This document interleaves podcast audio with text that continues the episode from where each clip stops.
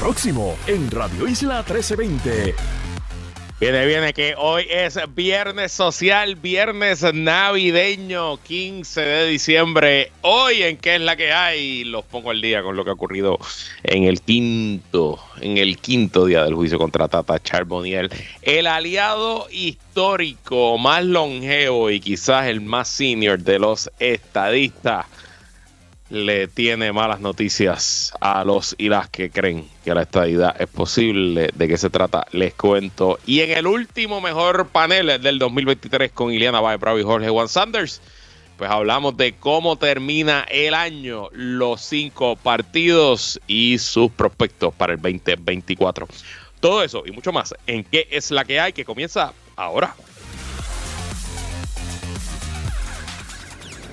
El análisis más potente y completo comienza ahora. Luis Herrero llega prendiendo fuego a los políticos y figuras que se atreven a dañar el país. Radio Isla 1320 presenta ¿Qué es la que hay? con Luis Herrero.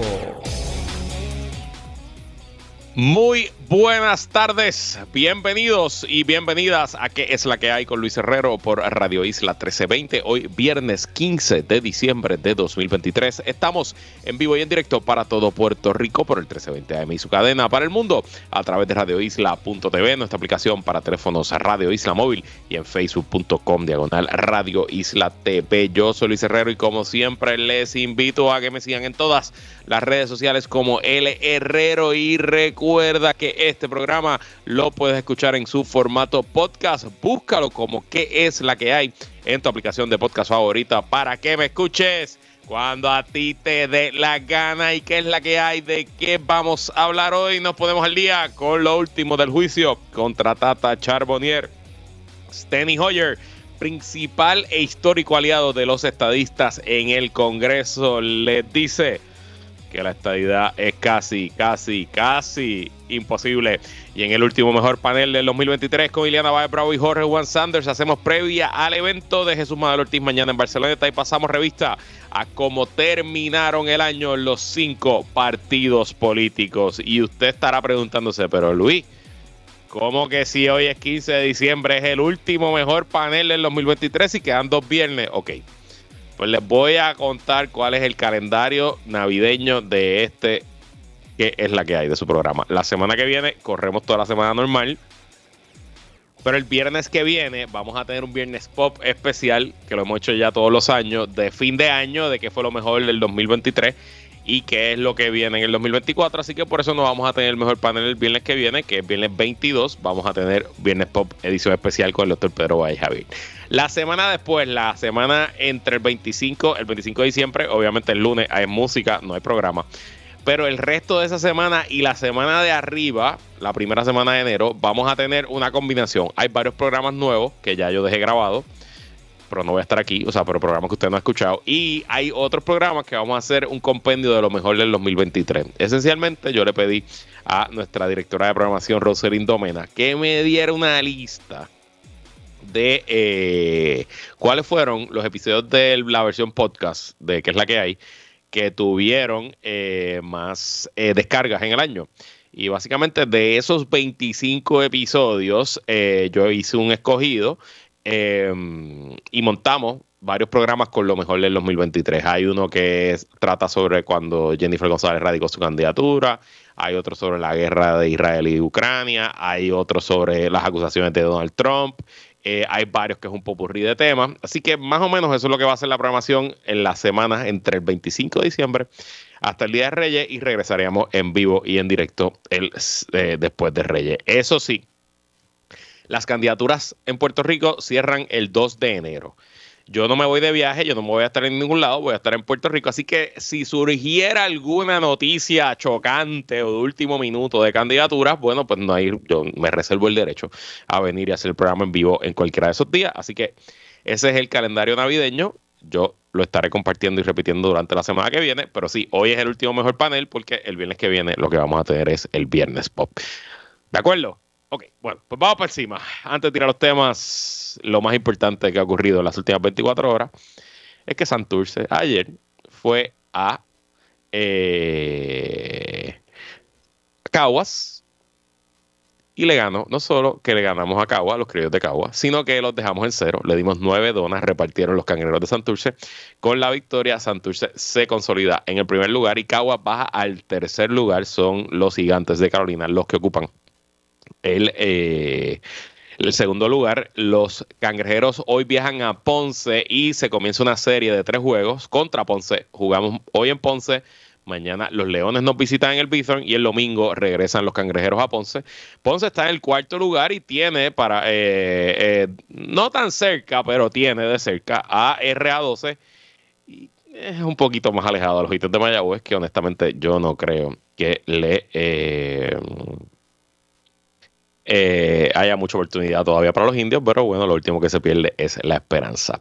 Y en noticias relacionadas al béisbol, hoy el periódico El Nuevo Día en su sección de deporte tiene una historia de que ha aumentado la asistencia a los estadios de pelota en esta liga invernal en 29% y que ese aumento en asistencia lo lideran, lo impulsan los cangrejeros de Santurce. Según el artículo, eh, la asistencia promedio durante el mes de noviembre por cada juego en Santurce fue de 3.688 personas, en Caguas 2.595, en Mayagüez 2.568, en Ponce 2.259, en Carolina 1.432 y en el Bithorn cuando juega RA12 649 esos números son bajitos, ¿verdad? Vamos, no nos engañemos. En el BCN se mete más gente por juego, pero tengo que decirles que ya esta es mi tercera temporada como abonado y se nota la diferencia de la asistencia en Santurce. De verdad que tengo que felicitar a la gerencia, tengo que felicitar a, su presidente, el licenciado Carlos Higuina, eh, al equipo de marketing.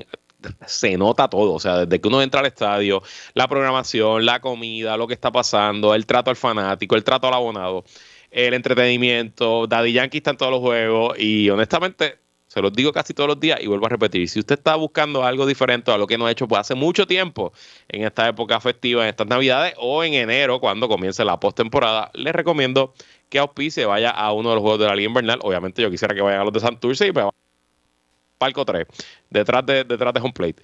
Pero si no, si usted es fanático de otro equipo, nadie es perfecto, vaya, apoye en Cabos, apoye en Carolina, apoye en Ponce, apoye en Mayagüez. Y sobre todo en Mayagüez tiene que ir antes de que se acabe el año, porque, de nuevo, poco probable que Mayagüez esté jugando en enero. Y en otros temas, esta noticia no la tenía en el radar, ni siquiera yo sabía que eh, eh, eh, había una demanda sobre este tema. Es que hoy un tribunal de San Juan, y esto lo reporta el colega Jay Fonseca, Em, un tribunal de San Juan determinó hoy que no es obligatorio colegiarse para trabajar en la industria de espectáculos. Esencialmente determinó que no es constitucional la, eh, la membresía en el Colegio de Promotores de Puerto Rico para ser promotor de espectáculos. El Colegio de Promotores, yo, si no me equivoco, existe desde el principio de este siglo, creo que fue en el cuatrenio de Sila María Calderón que se aprobó esa ley y esencialmente crea un monopolio para eh, las personas tienen que estar colegiadas para pues, eh, producir espectáculos en Puerto Rico. Y a mí me parece que eso es una medida que no tiene ningún tipo de justificación eh, pública y que obviamente tras la jurisprudencia que ha establecido el Tribunal Supremo, que ha descolegiado a los abogados, a los médicos, a los mecánicos, y a otro listado de profesiones, pues no me parece que se justifique que los productores de espectáculos se mantengan colegiados. Así que eh, estas son buenas noticias, en mi opinión. Y yo les, les comento, yo pues no es que soy, he producido docenas de eventos, porque no, he producido quizás cuatro. Eh, y siempre tengo que buscar un productor para que vaya conmigo eh, en conjunto, ¿no? Este, ahora mismo tenemos los premios, los PPP Awards, que son un show que hacemos en mi podcast voy a aprovechar y voy a dar toda la información. Boletos en PR Ticket eh, son el miércoles 27 de diciembre a las 7 y media de la noche en punto fijo en, Bellas Artes de Santurce. Y gracias a los buenos amigos de Teatro Breve, pues es una coproducción, así que yo estoy produciendo con la licencia de productores de Teatro Breve, claro, Teatro Breve me ayuda y también. Comparten eh, eh, lo que estamos haciendo, pero si no fuera por eso, yo un evento. No podría eh, hacer un evento para vender boletos, no podría, eh, y, vamos, pues ya yo tengo una fanaticada, ya yo tengo una comunidad, yo no necesito un productor, yo, yo puedo contratar escenografía, yo puedo contratar sonido, yo puedo contratar luces, yo no necesito una licencia para hacer nada de eso. pero en Puerto Rico existe una ley que te obliga a colegiarte, a ser parte de un gremio cerrado, a pagar unas cuotas que francamente no tiene ningún sentido. Eh, eh, yo presumo que esto se apelará y llegará al Tribunal Supremo en los próximos años y estoy bastante seguro, bastante seguro que una vez esto esté ante el Tribunal Supremo, el Tribunal Supremo determinará que eh, no, no es válido esa ley de la colegiación compulsoria. Y por último, toca felicitar al gobernador Pedro Pierluisi y a su novia, eh, que ayer anunciaron su compromiso, anunciaron que hay boda. Ella es la licenciada Anzotegui y el gobernador Pedro Pierluisi. Ella ha sido la compañera, la novia del gobernador por, varios años. Esencialmente estuvo con él en, la toma de posesión, así que desde ese momento. Eh, y bueno, pues primero que vive el amor y toca felicitarlo. Eh, segundo, el cínico en mí eh, se le hace imposible no ver eh, la jugada política de todo este asunto. A la misma vez que la rival interna del gobernador, la comisionada reciente, pues está embarazada y, y dará a luz en el primer trimestre del próximo año. Este, pues el gobernador se buscó una noticia soft también para llenar la atención y capturar a los medios. Y claro, el gobernador tiene una ventaja aquí, que como la prensa cubrió de sol a sol, de disparo a disparo, de, de costa a costa, eh,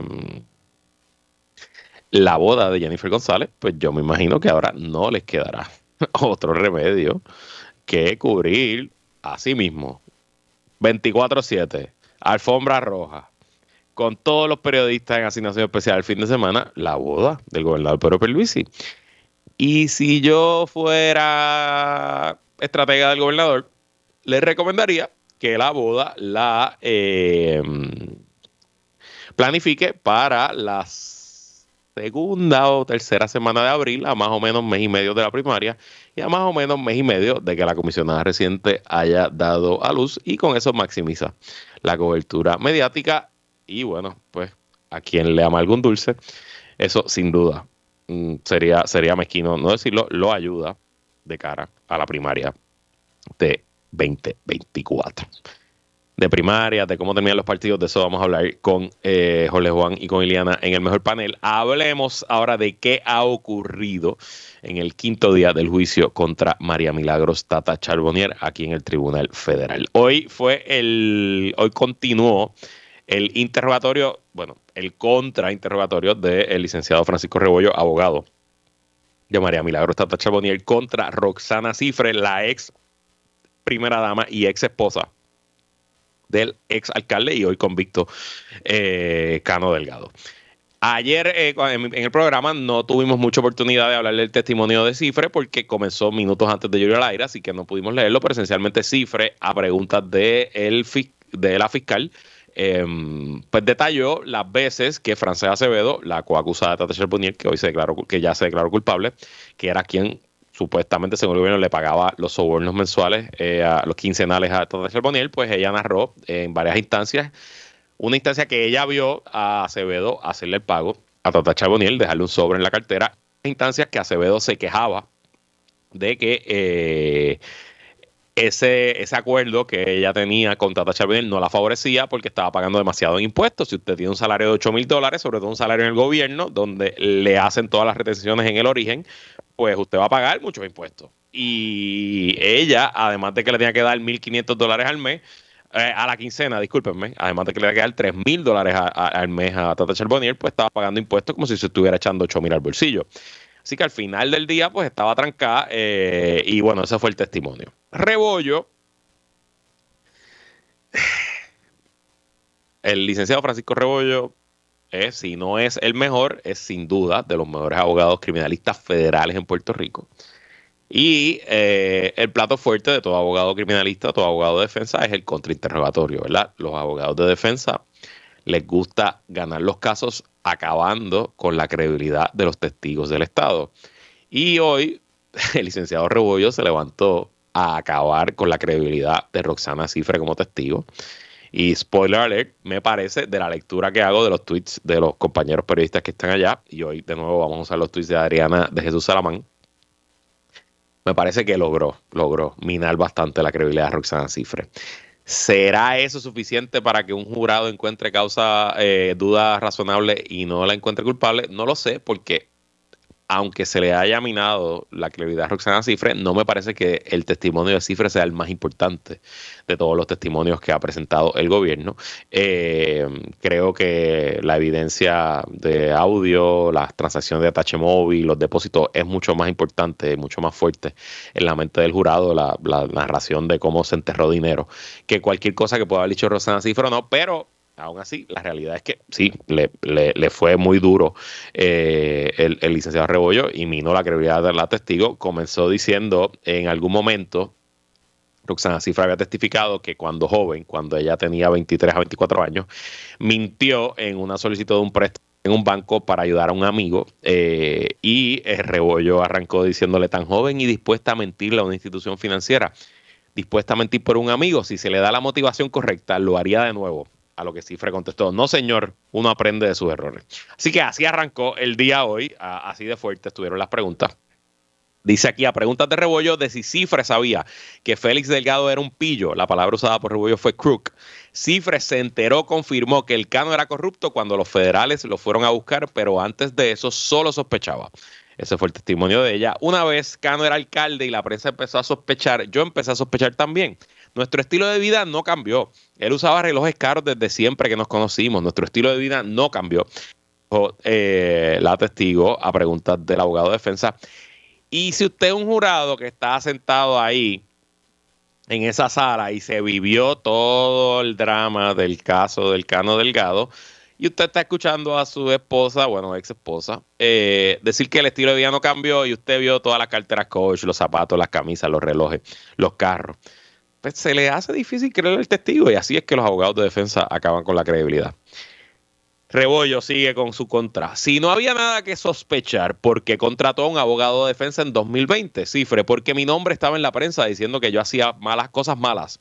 Félix, como ya sabemos, estaba haciendo cosas malas y yo pensaba que eso era lo correcto, o sea, contratar eh, eh, al abogado. Rebollo le pregunta a Cifre si durante el tiempo que el Cano recibía sobornos, ella se daba la buena vida. Estaba viviendo mi vida, contestó Cifre. Pero estaba en fiestas, eventos, posteaba en redes sociales, le dice eh, el abogado. Y Cifre contesta, las redes sociales no son la vida real. Y es verdad, las redes sociales no son la vida real, pero la gente proyecta lo que quiere proyectar. Así que se estaba dando la buena vida, continuó el abogado. Viviendo mi vida, no la buena vida. ¿Tenía joyería cara? No era cara, contesta la testigo. Y usted tenía muchas carteras caras, Luis Butón, etcétera. No eran muchas, como tres. Cano me daba regalos, contestó Tata Charbonnier. Carteras que cuestan miles de dólares, seguía el abogado. No lo sé, contestó la testigo. Pero entre todo eso no sabía ni sospechaba que había algo turbio ocurriendo. No, porque yo sabía de sus finanzas, lo que ganaba y gastaba y ahorraba. Ok, de nuevo, difícil para un jurado creer que la esposa del alcalde no sabía lo que estaba ocurriendo cuando los bienes y lo que hacían su estilo de vida era muy por encima de sus ingresos. También entró eh, a minar la credibilidad de la testigo. Eh, hablando de si viajaba en primera clase, si fue a Washington DC en primera con, con Oscar Santamaría, pito que si flauta. Y tengo que decir de mi lectura que sí, minó la credibilidad de, de, la primera dama no creo que haya sido la mejor testigo para el gobierno, pero interesante e importante, la fiscal luego se levanta a hacer el recontra y tratar de rehabilitar a su testigo.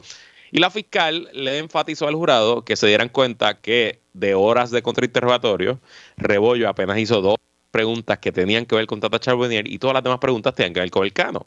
Y la realidad es que el Cano no es el acusado, eh, y aunque usted no le crea a Roxana Cifre sobre lo que dice de su esposo, ex esposo, eh, eso no quiere decir que a lo mejor usted le, crea a lo que, lo que dice sobre Tata Charbonnier. Así que de nuevo, aunque hayan destruido la credibilidad de, Cifre como testigo, no sé si eso es suficiente. Es más, no creo, dudo que sea suficiente para encontrar un, eh, lograr dudas razonables. Pero bueno, el abogado de, de, defensa se va a agarrar de lo que tiene, ¿no? Y lo que tiene ante aquí, pues, es el testimonio de una esposa, de un alcalde que ya está convicto por corrupción. Luego de eso trajeron un testigo de la Oficina de Rehabilitación Vocacional para hablar un poco de cómo funcionan los fondos federales en esa agencia, porque hay una tía de Tata Charbonnier que vivía con ella, que recibía dinero de rehabilitación vocacional. No entendí por qué lo sentaron. Y luego trajeron un testigo de la oficina de ética, que es el testigo que está ahora mismo sentado cuando vimos al aire, que un poco explicó los informes financieros de ética de Tata Charbonnier, donde ella solamente reportaba sus ingresos, su salario como representante, el salario de su esposo en el fondo, las deudas que tenía, etcétera, etcétera. Y obviamente, pues no reportó ningún tipo de ingreso en cash, mucho menos reportó pagos ilegales. Eh, y ahí eh, fue donde dejé el, cuento de hoy. Yo presumo que ya debe haber o terminar o están por terminar eh, el día de hoy y el juicio continuará la próxima semana. Y bueno, la última noticia antes de irnos a la pausa el periodista José Delgado, eh, corresponsal del Nuevo Día en la capital federal, aprovechando que esta semana se cumplió un año de que el Congreso el año pasado aprobó el proyecto de consenso de estatus, donde Nidia Velázquez y Jennifer González limaron aspereza y lograron que eh, con los demócratas, porque apenas, si no me equivoco, nueve republicanos nada más votaron a favor del proyecto, lograron que se aprobara un proyecto de consenso eh, que estableció un mecanismo para que los puertorriqueños escogieran entre la eh, autonomía en libre asociación, la independencia o la estadidad. Pues Delgado trató, buscó entrevistar a Steny Hoyer, quien fue uno de los coautores del proyecto y el mediador para lograr que Nidia Velázquez y Jennifer González eh, pues, pues, estuvieran de acuerdo. Steny Hoyer, usted ha escuchado el nombre un montón de veces, es el decano de, los, demócratas en el Congreso, lleva más de 40 años en el Congreso, es representante de Maryland. Y no sé si toda su carrera, pero desde los 90 con Pedro Rosselló y Carlos Romero Barceló hasta hoy, que es cuando empieza mi conciencia política, ha sido el principal aliado demócrata de los estadistas en el Congreso. Era coautor en el proyecto Young, ha sido coautor de todos los proyectos de estadidad que han presentado todos los comisionados recientes estadistas que hemos tenido desde Romero para acá. Y siempre ha hecho, ha venido a Puerto Rico a recoger dinero, siempre ha hecho sus eh, eh, apariciones públicas a favor de la estadidad. Así que sus credenciales estadistas no están en duda, por el contrario, de nuevo es el principal aliado en el Congreso del movimiento estadista. Y José Delgado, pues le preguntó, sin ser ese con nosotros, congresista, cuán probable es la estadidad cómo se va a lograr la estadía para Puerto Rico. Y Steny Hoyer contestó, lo único que se puede hacer es conseguir mayorías significativas de demócratas en el Senado y luego en la Cámara.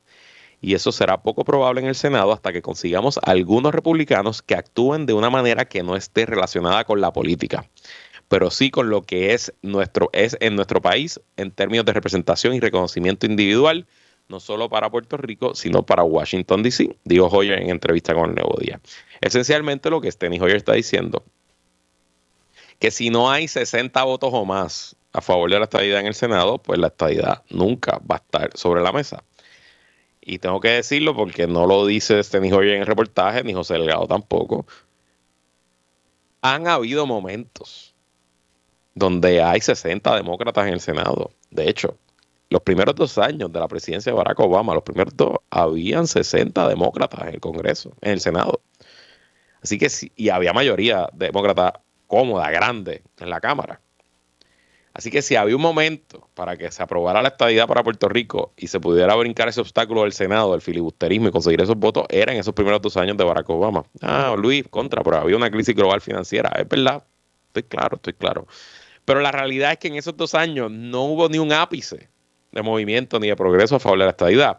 Así que aun cuando se dieron esas circunstancias que está pidiendo Steny Hoyer para que la estadidad se apruebe en Washington, no se movió la estadidad, pues piense usted realmente cuán probable es que se apruebe un proyecto y que Puerto Rico se convierta en el Estado 51. Públicamente, sigo leyendo el artículo, sobre todo en el Senado, el liderato republicano ha denunciado la propuesta de estadía para Puerto Rico Washington DC como un esfuerzo de los demócratas para ganar escaños en el Congreso. Se lanza que temen que hayan dos senadores demócratas de Puerto Rico, lo que puede ser cierto o no. Ante de Puerto Rico, Jennifer González es republicana, dijo Hoyer, un aliado del gobernador Pierre Luisi.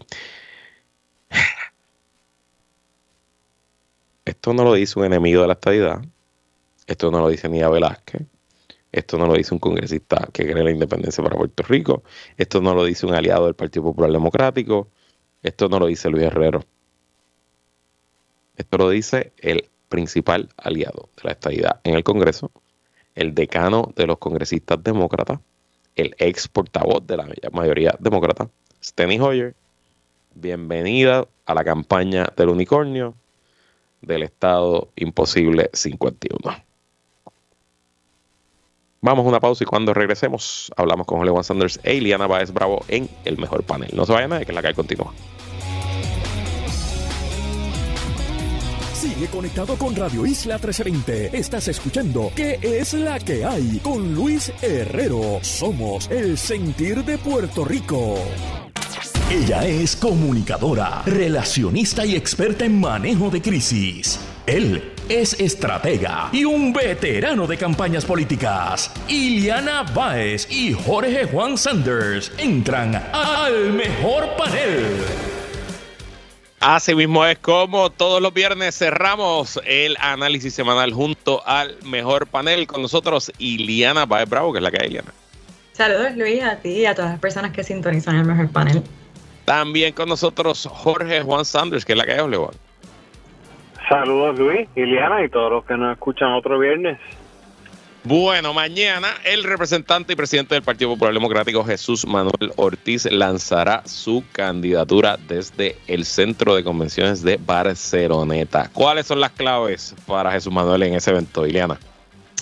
Mira, Luis, yo creo que, Jesús Manuel debe eh, concentrar su mensaje, creo que, debe escoger eh, dos o tres mensajes máximo que, sean, ¿verdad?, eh, clave en cómo él va o cuál va a ser el contraste de él con el resto de, los de, de los candidatos para entonces poder, ¿verdad?, eh, eh, eh, salir adelante. O sea, yo creo que, aunque, ¿verdad?, él tiene la primaria con, Juan Zaragoza, creo que, tiene que también empezar a proyectarse, ¿no?, hacia el país, no solamente al interior del Partido Popular Democrático. Y es, ¿verdad?, es bien importante que, por lo menos pues, los mensajes claves pues calen, ¿no?, o sea, que, que puedan ser recogidos. Creo que eh, el que sea un sábado es, complicado, ¿no? O sea, y hemos visto como, como los demás eh, o los demás eventos han sido domingo y eso, eso, eso tiene una razón de ser, ¿no? Eso es eh, salir el lunes con noticias y, y, el sábado es, es, complicado, o sea, tienes pocos periódicos el domingo, tienes, digo, tienes un periódico el domingo, tienes noticiarios de, de, fin de semana que están más limitados, o sea, es en Barceloneta, o sea, creo que, que ya tiene varios eh, eh, escollos, ¿no? Para, para poder eh, masificar el mensaje más allá de las personas que vayan allí. Hola, Juan. Mira, yo entiendo lo que dice Iliana, obviamente, y, y, concuerdo con ciertas cosas. Obviamente, quizás el sábado no es el mejor día para hacer el evento. Pero pues llegó el momento de Jesús Manuel, ¿no? O sea, el sábado es el día que él comprueba si, si de verdad o no eh, tiene la capacidad de, más allá de movilización, porque esto no es un evento de movilización, este es como tú lo comunicas más que nada. Y, y, si en algo él se supone que sea, pues, ¿verdad? Una persona con, con experiencia y con, con bagaje es en las comunicaciones es en comunicar que él es el candidato del Partido Popular, no tan solo que, que, es el idóneo para ser el candidato a la gobernación, sino que es el que puede ganar la gobernación, el que le puede ganar a, a, Jennifer González, el que le puede ganar a Pedro Pierluisi y es el que le va a ganar a, a Juan Zaragoza la primaria. Si tú me preguntas a mí cuáles son la, la, las claves para Jesús Manuel, pues una es demostrar el liderato en el sentido de que tiene que llenar el salón, pero pues eso no debe ser difícil, es un salón pequeño, eh, dentro de todo hay que admitirlo, ¿verdad? Es un salón que, con una movilización normal pues se debe llenar.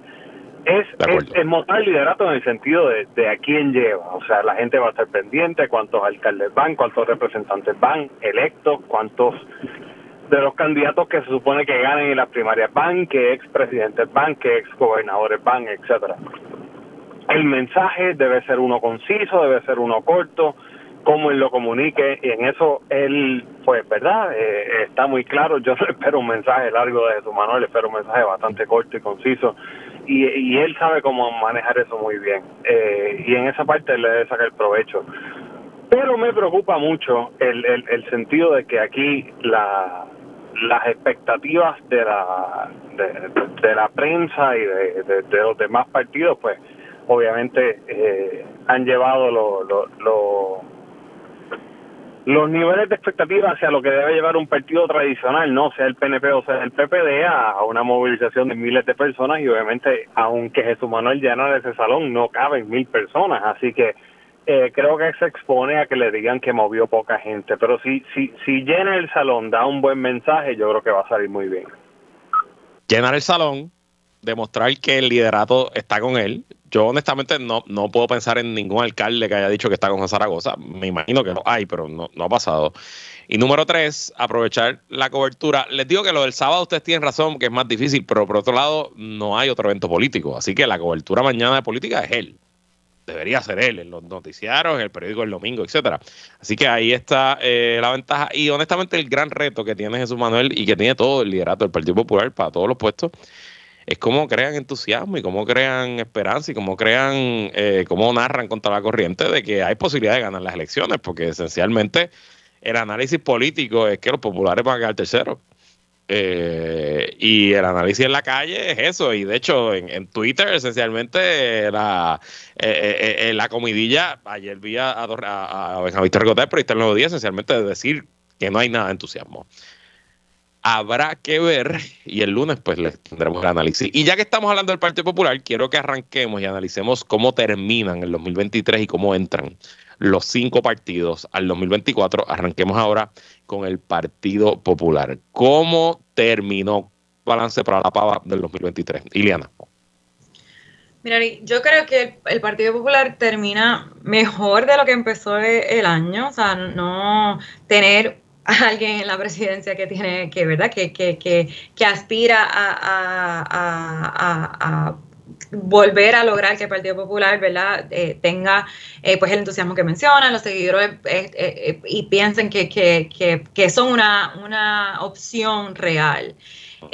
no creo que terminen así. O sea, no creo que lograron organizarse lo suficiente como para demostrar que el Partido Popular sigue siendo una opción eh, creo que, que, ahora mismo tú preguntas y, la persona que te dice que va a votar popular te lo dice porque siempre ha votado popular y eso es un problema.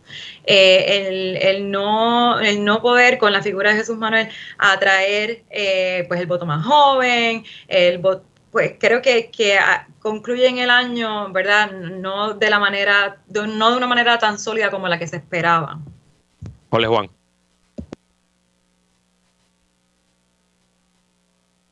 ¿Estás ahí, Ole ¿Lo perdimos?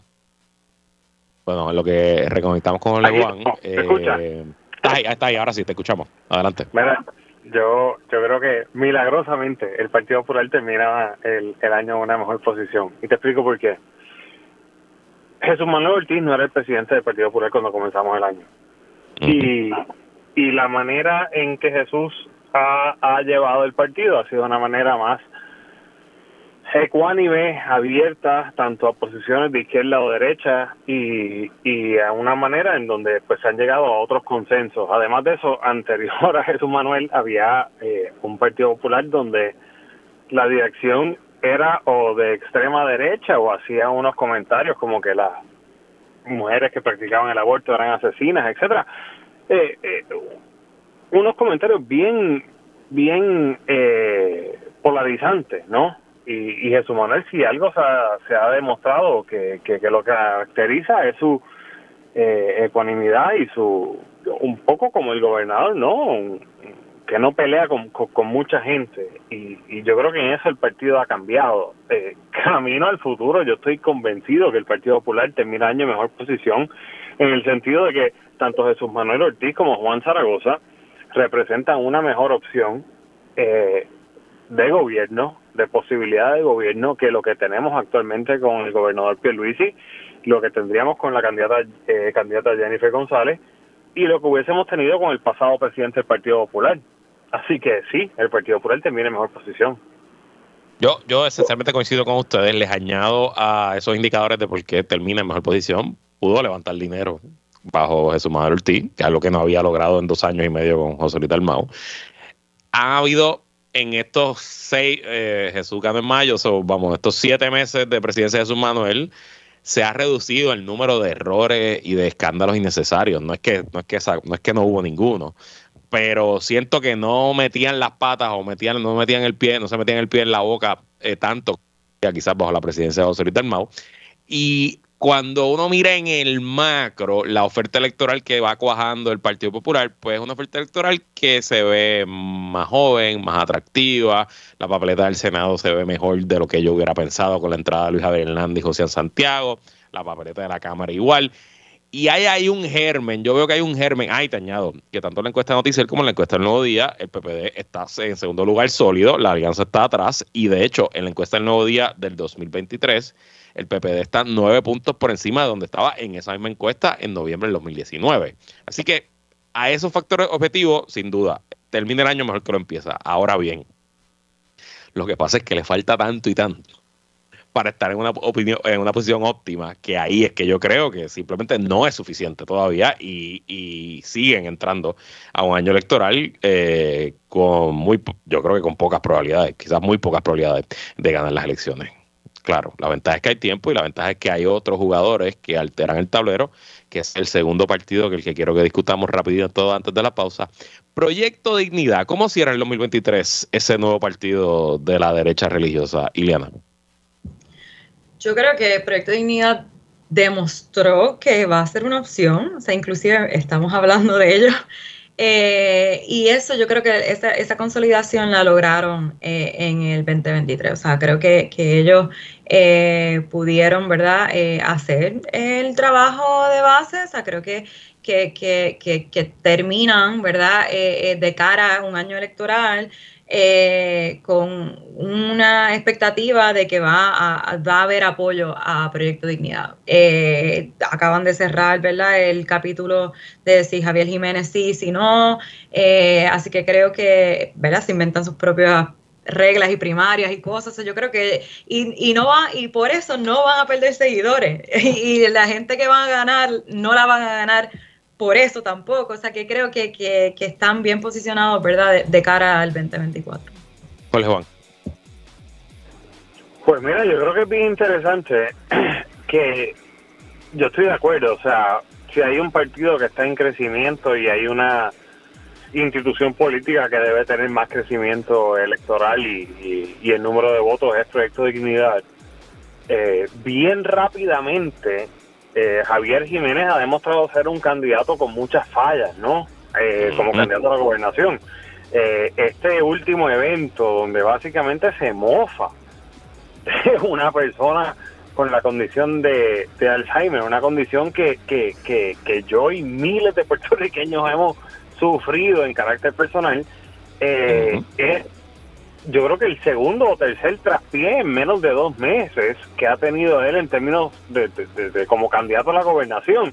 Y, y, parecerá cosa pequeña ahora, a tantas semanas de la, de la elección general, pero si continúa así, no es un candidato eh, eh, viable en el sentido de que es un candidato que comete mucho traspiés eh, y, y no tiene arraigo, pues el crecimiento del partido como tal y de la institución a nivel de gobernación depende full del candidato a la gobernación, porque Joan Rodríguez Bebe eh, casi, yo te diría, asegurado tiene su reelección, ¿verdad? Y la eh, candidata eh, Rodríguez eh, pues tiene, tiene, tiene una buena oportunidad, pero en términos de la gobernación depende completamente del candidato y si él sigue cometiendo este tipo de traspiés, pues, pues, pues afecta mucho a, la institución lo que le está haciendo y yo, yo, yo creo que ha sorprendido mucho lo mal candidato que ha resultado ser en el poco tiempo que lleva como candidato a la gobernación.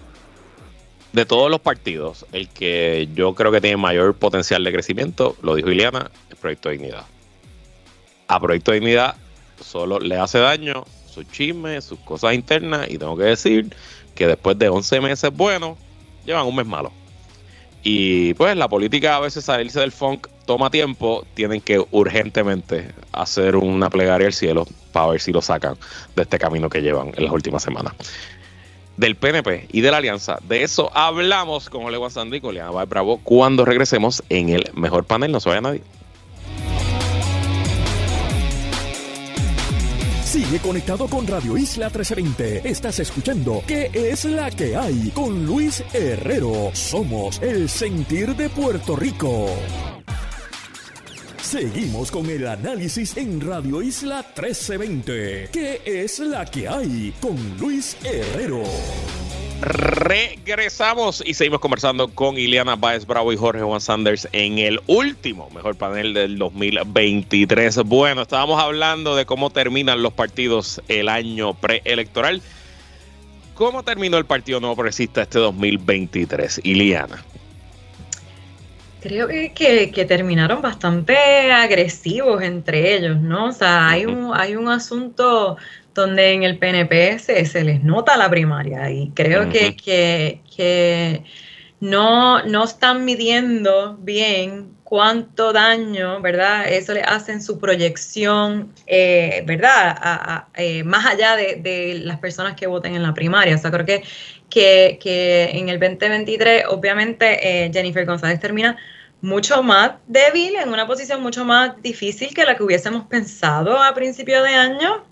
Así que, pues sí, el gobernador, eh, y ahora que también tiene sus propias noticias personales eh, para buscar ese tipo de cobertura, pues termina en una mejor posición que, que Jennifer González en este 2023.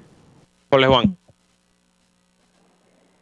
Mira, es bien interesante porque es el partido que está en gobierno, ¿no? Eh, es el partido que tiene acceso a todas las ramas de gobierno y todo lo que eso significa eh, antes de un año eleccionario. Pero se presenta una primaria que parece ser de las más férreas y, hasta, digámoslo abiertamente, ¿no? de las más sucias que hemos visto en, mucho tiempo.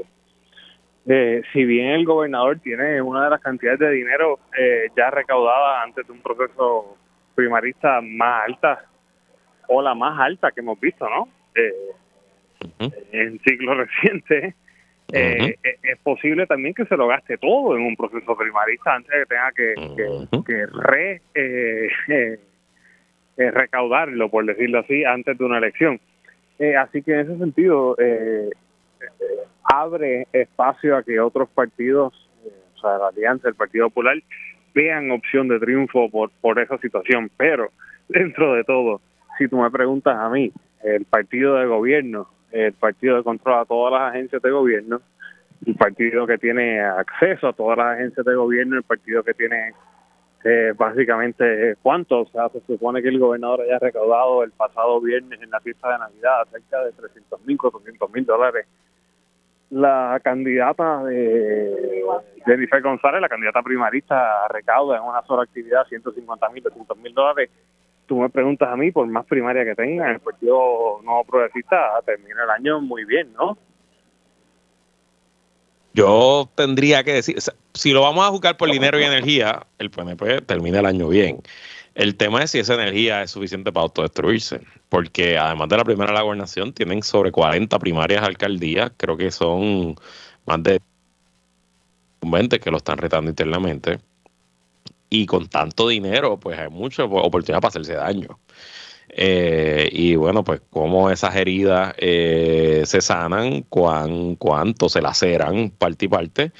Y considerando que ahora hay más opciones que nunca antes, que PNP desilusionados o PNP molestos pudieran irse a Proyecto de Dignidad o pudieran votar por el Partido Popular o pudieran votar por la Alianza siempre me gusta recordar que Juan Dalmao, de los mejores sitios donde le fue, fue en Guaynabo y en Bayamón, en unidades con la estadidad ganó y Juan Dalmao quedó segundo. Y en gran medida era porque habían estadistas completamente desilusionados con su oferta electoral. Así que eh, habrá que ver, obviamente cuánta fuerza, cuánto se despellejan y cuánto queda del partido después de esa primaria, creo que ahí es que está la clave y las posibilidades del triunfo de ellos. Y bueno, ¿y la alianza? ¿Cómo, cómo termina el PIB y Victoria Ciudadana? Iliana.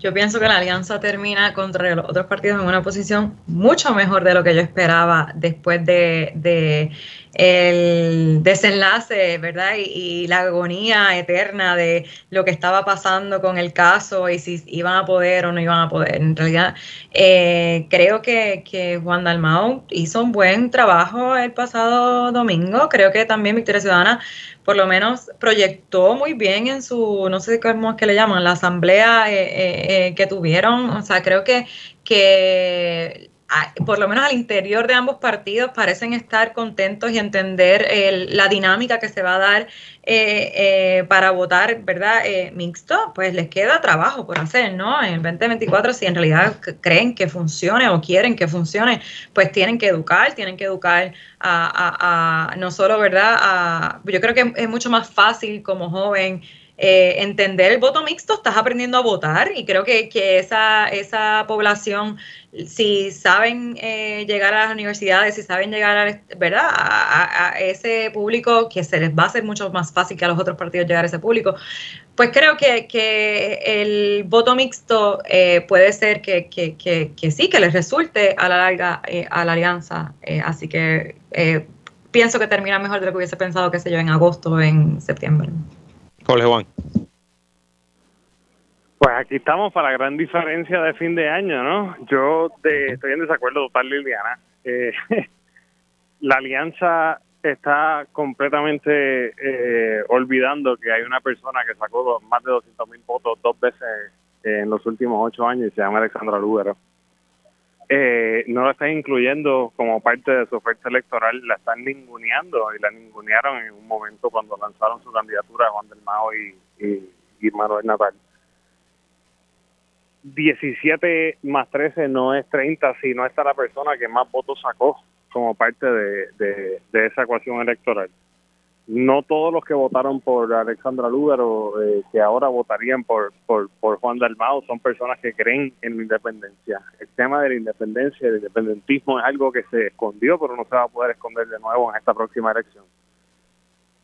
Mientras más eso, eso se discuta, yo creo que va a seguir eh, eh, erosionándose el, apoyo a la alianza.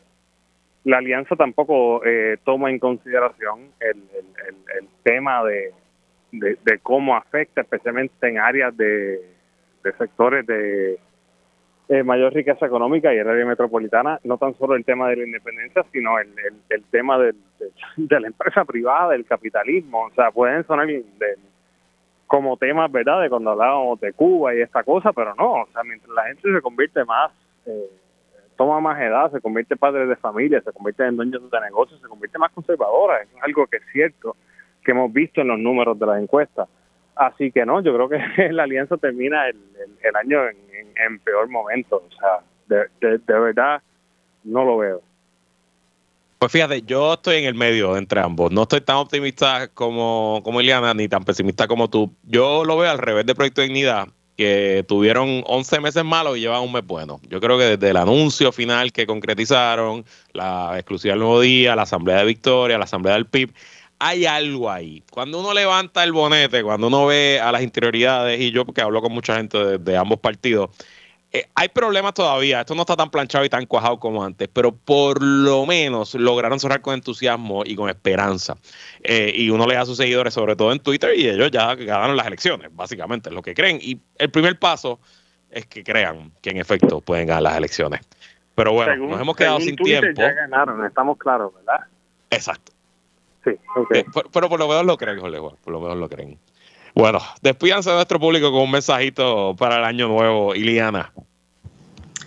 Creo que lo más importante en un año de elecciones y en el momento que vivimos es que se cuiden de la desinformación. Creo que es muy importante eh, procurar entender y de dónde viene lo que están escuchando y lo que están eh, y lo que se está reportando y buscar eh, fuentes confiables eh, y, poder formar opinión de partiendo de lecturas de reportajes o, prensa o más objetiva. Esa es mi recomendación. Un 2024 bien informado, eso les desea Iliana Baez Bravo. Jorge Juan, un mensajito.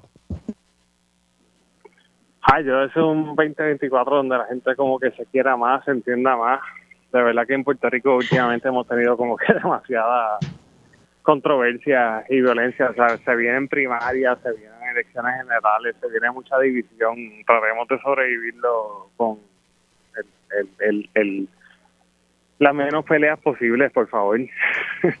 No pierda, en el 24 no pierda la mitad de, por política. Ese es nuestro que se deseo. en primaria y tú sabes cómo es, Luis. Uf, muchacho, lo que viene es candela. Y esa candela la analizaremos junto a Ileana y Olewan Sanders en el mejor panel que regresa después de Reyes. Así que gracias por estar aquí.